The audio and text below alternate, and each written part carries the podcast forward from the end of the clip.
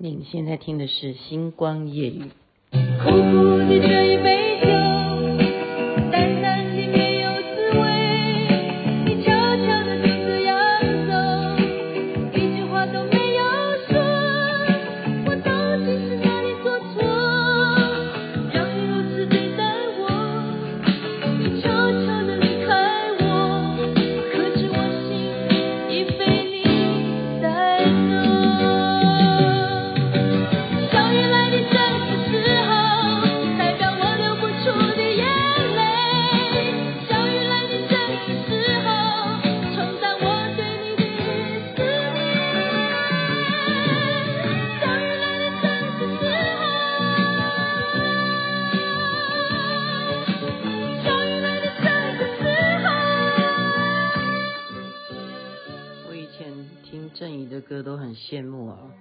生可以把高音唱这么好，而且这么干净。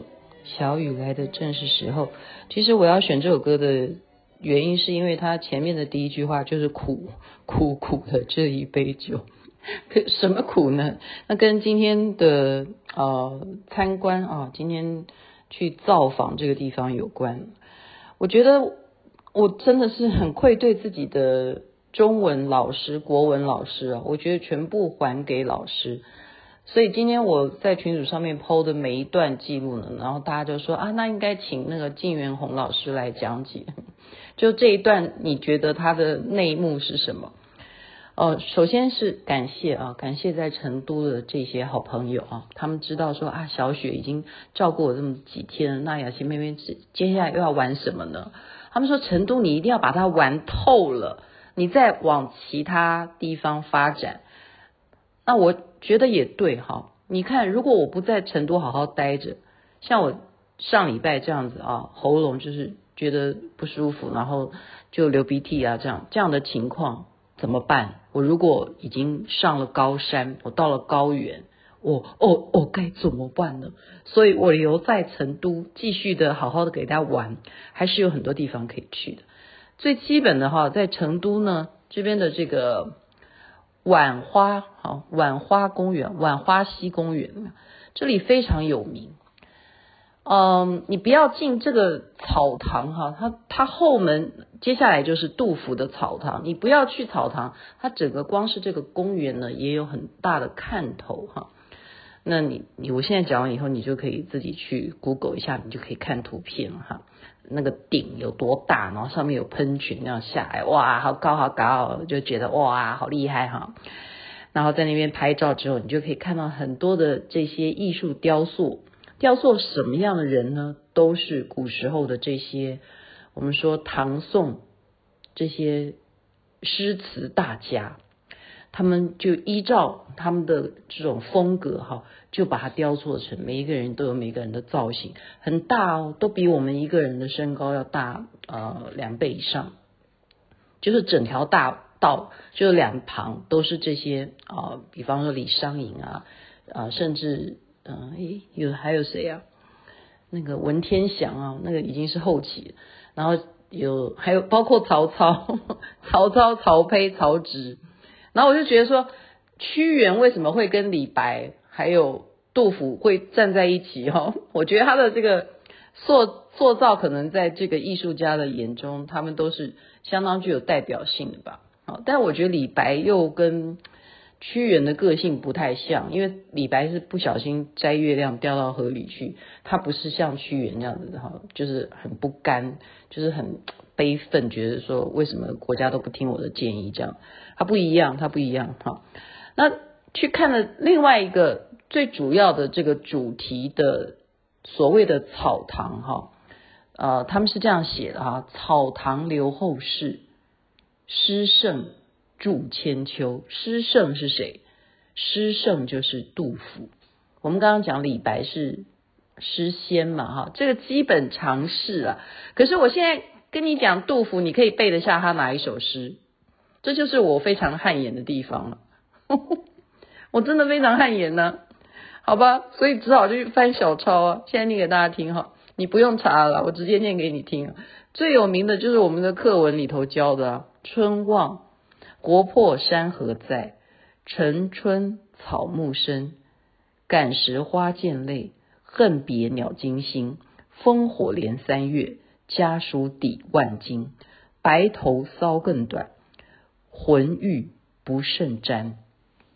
记得了吧？这是杜甫写的啊。这为什么会写出这样国破山河在？因为当时呢，好，当时是安史之乱。安史之乱已经到了一个阶段。安史之乱不是一下乱而已，它也是像。呃，我不要讲现在乌克兰战争会打多久哈，哦，阿弥陀佛，希望他们赶快世界和平，好不好？真的，这造成很多层面的一些影响。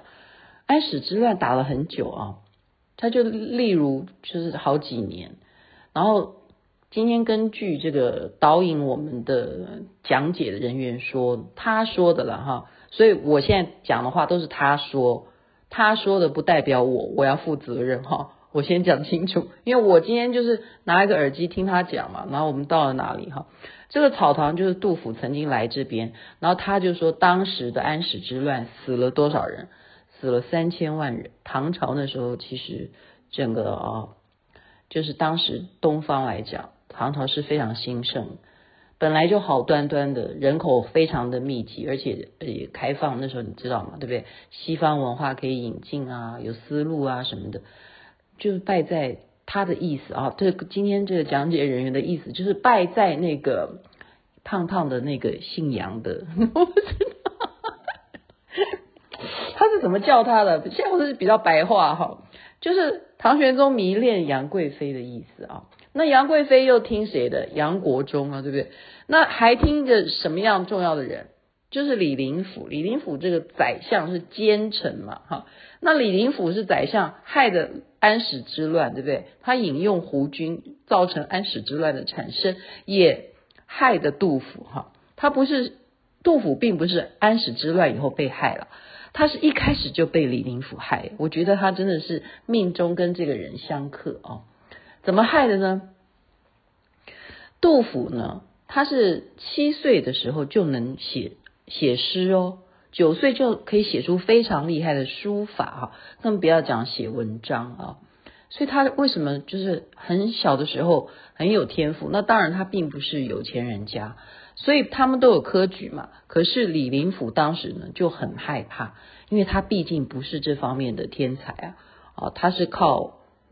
别的方面得到皇上的重视，对不对？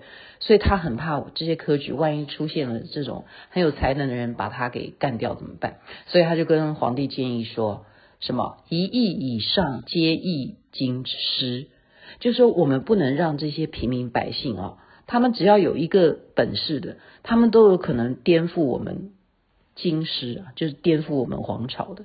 我们不能够用那些平民百姓，即使他们有一个写得很好的，都不能让他们中。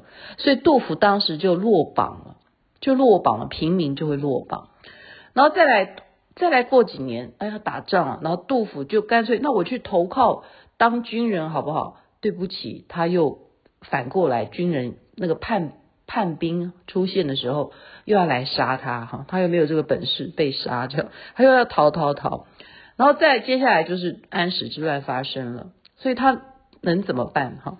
他就好不容易就曾经当了一点点小的很小的官哈，就被又要被贬，就是因为安史之乱要退要退要退，所以呢他一度呢就退到了刚刚我们呃讲的是春望嘛，他还有一首很很有名的诗叫登高啊，那是他五十六岁，那已经是很晚期的时候。在夔州写的哈，夔州写的，呃，今天去看的这个草堂，就是杜甫真正的来过成都这一个地方。OK，当时他所写的在草堂是可以看到远方的山，所以我们曾经强调说，成都它是一个盆盆盆地哈。为什么每次现在国语越来越不标准？盆地，这样才能强调我是台湾人哈。盆地。很深的盆地，可是它周围都是高山，所以以前古代哪有现在的高楼大厦哈？当时杜甫在这个草堂这边呢，好，也就是现在我们看到这个浣花溪公园这边，是远望可以看到山，而且是雪山，冬天的时候可以看到，夏天的时候那些雪不积，呃，就是积雪不化的话，还是可以看到远远的雪山，所以他才可以写出那么多磅礴的哈，看到远处的那种样的哦风景而产生的一种情愫。那草堂对他来讲就是一个落魄落脚的地方哈，他在这边呢，我们今天看到啊，他的厨房是什么样的情况？哦，非常非常非常的简陋哈。可是他在这边呢，做出的菜色，他却可以写出诗。你都以为他吃的是什么满汉全席，其实搞了半天讲来讲去，就只有什么，就只有鸡蛋跟豆腐。好，就是豆腐切块啦，或者豆腐切丁啊，然后或者是呃呃，刚刚讲了什么？鸡蛋，对，鸡蛋怎么样了？哦，还有还有什么？除了鸡蛋。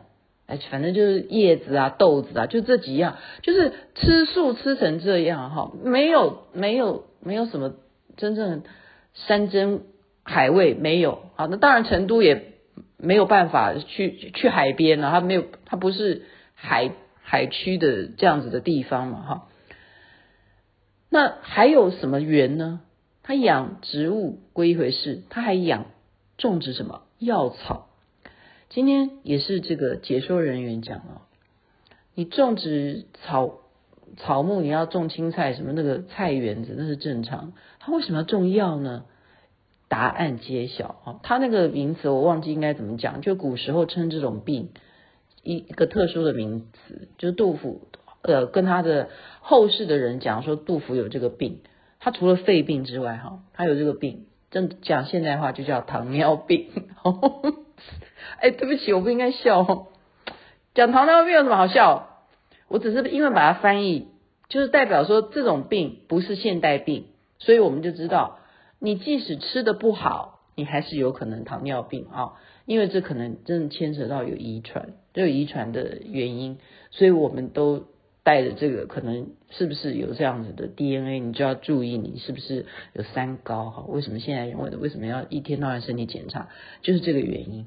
哦，原来他还必须要养他的糖尿病啊，控制，所以他就要种植这些药草，不不不时的要给自己吃药，然后加上他又郁闷嘛，哈，因为这个李林甫哈害他到了晚年要这样子逃难，然后呢，呃，生活的这么落魄啊，带着妻小，他一生有这么样的才情，我们刚刚讲。